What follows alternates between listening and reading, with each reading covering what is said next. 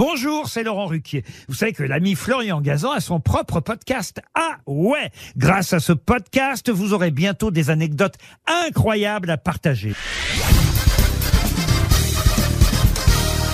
Salut, c'est Florian Gazan. Dans une minute, vous saurez pourquoi, une fois le soleil couché, les arbres baissent leurs branches de 10 cm. Ah ouais?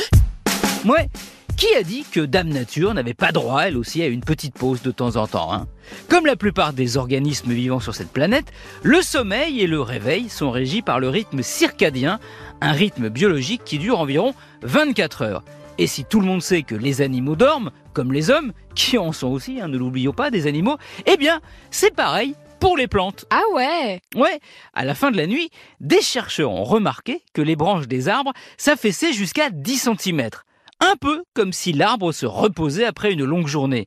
Ce phénomène de détente débuterait environ deux heures après le coucher du soleil et se poursuivrait jusqu'au lever de celui-ci. Ah, ah ouais.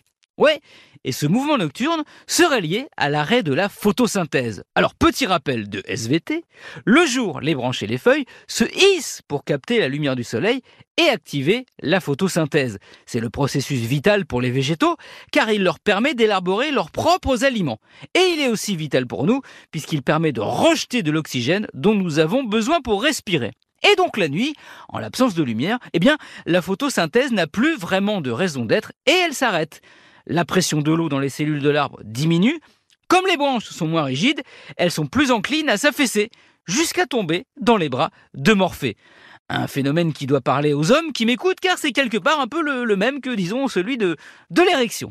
Mais là, l'arbre en question, messieurs, n'a pas de feuilles, vous le savez, et disons que c'est plus du, du bois bandé. Merci d'avoir écouté cet épisode de Ah ouais Retrouvez tous les épisodes sur l'application RTL et sur toutes les plateformes partenaires. N'hésitez pas à nous mettre plein d'étoiles et à vous abonner. À très vite, les vieilles branches.